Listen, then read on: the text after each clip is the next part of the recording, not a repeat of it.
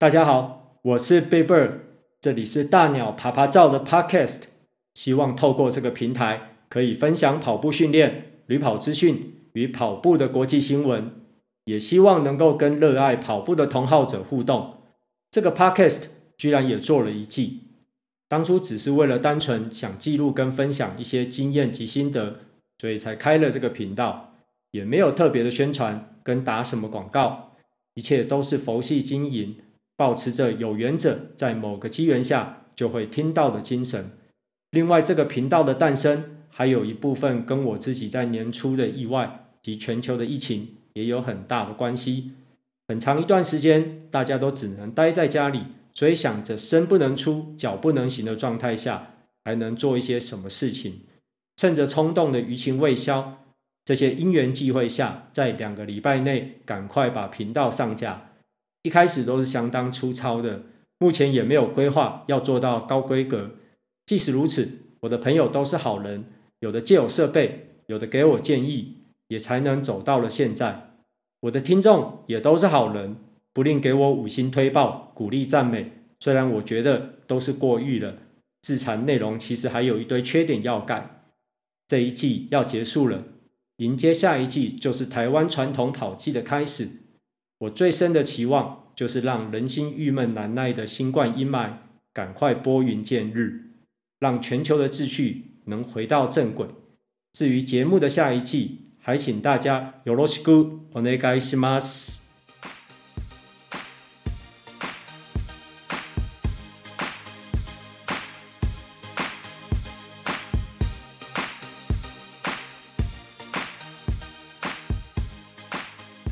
今天我们来聊聊 十种适合看电视追剧时的训练。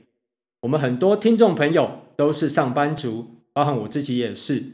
呃，工作一忙的时候，回到家里又累得要命。比如说去健身房做一小时的重训，唯一最想做的事情就是躺在沙发上追剧。呃，我自己也是这样，可是又会产生莫名的罪恶感，觉得这样好像太废了。然后用没有时间运动的理由来安慰自己。这一集我们来介绍几个可以看电视养成的好习惯。这一些习惯除了可以让你增加肌力，也可以多燃烧一些卡路里，不要再成为 couch potato。第一个，深蹲及弓箭步，这两种运动可以在不遮挡视线的情况下，顺便加强下肢的核心。正确的深蹲姿势。可以带动许多腿部的肌群，包含臀部，可以改善平衡，让跑步的姿势更稳定。也可以善用抱枕等小道具，双脚夹住抱枕做卷腹或是转体的动作。第二个，瑜伽，只要铺一个瑜伽垫，就可以在电视机前面完成很多动作。这些动作对于加强平衡还有柔软度都是很有帮助的。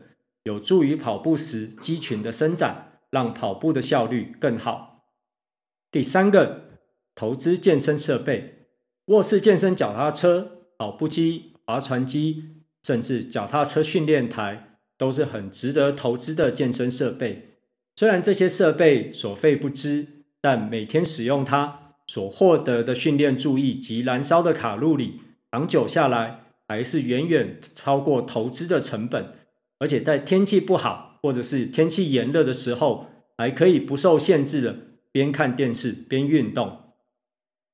第四个，举重，举重是个相当不错的阻力训练，它可以让你的肌肉维持强度，减少受伤的风险，也可以燃烧一点卡路里，维持身材的线条。这样的训练也很适合在电视机前面做，每周可以规划两次。每次间隔两天以上的时间恢复。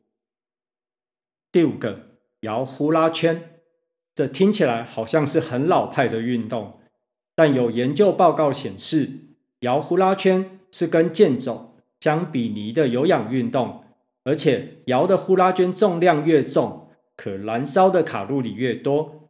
也有研究指出，有摇呼啦圈的实验组在腰围的减少上。的效率也相当显著，并且可以提升下腹部肌肉、膝关节及踝关节处肌肉的肌肉质量。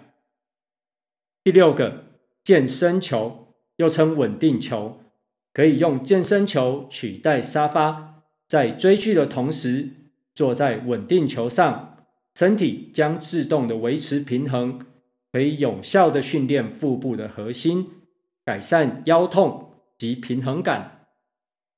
第七个，慎选看电视时的零嘴。瘦身除了维持运动的习惯外，更重要的更是控制饮食。许多人都会在看电视的时候进食，分心时的进食很容易忽略大脑释放已经吃饱的讯号，慢慢累积不必要的热量，让身体的外形变不好看。如果真的忍不住要吃东西，可以考虑甜度不要太高的水果，或者是鹰嘴豆泥，或者是少量的坚果即可。第八个，参加线上的活动。国外有许多线上的虚拟活动，这些虚拟活动每天都有固定挑战的课表，例如深蹲、伏地挺身及对应的组数，让自己有动机去做运动。大部分的活动都是收费进行，等待挑战完成后，主办单位核实无误，你就会收到购买奖牌的链接，留作纪念。支付一点点邮费就可以寄到家里。有兴趣的话，我会把链接放在说明栏。第九个，循环训练。循环训练可以有效地锻炼身体每个部位。原本可能是深蹲、弓箭步，然后快速地切换至跳绳，如此将可以让训练更加的完整。第十个，随机起身。如果真的完全不想运动，也可以强迫自己离开沙发，比如说起身倒水，不使用遥控器去控制电视，或在看电视的时候做做缝纫手工，甚至打打电脑键盘。总之，有动总比没动好，多动就会多燃烧一点热量。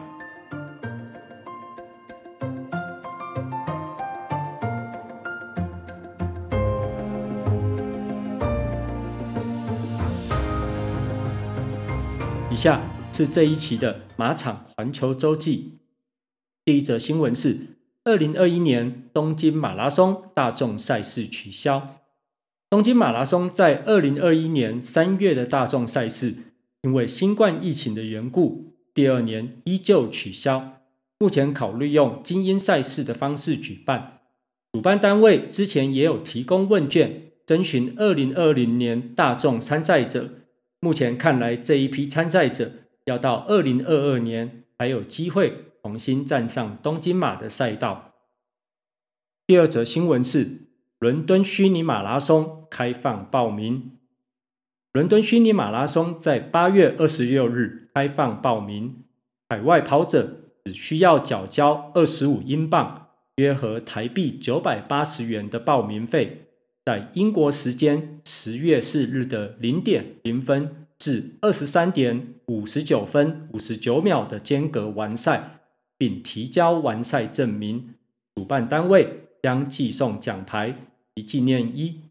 在短短的几天时间，八月三十日宣告四万多个名额完售。伦敦马一直有地表最难中签的马拉松之称，这一次的虚拟马。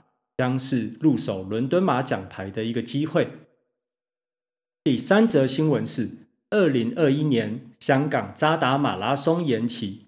WA 的金标赛事香港渣打马拉松每年吸引超过七万位本地及国际参赛者，原定在二零二一年一月二十四日举办，但因目前疫情的状况不稳定，办单位决定延期，延期的时间未定。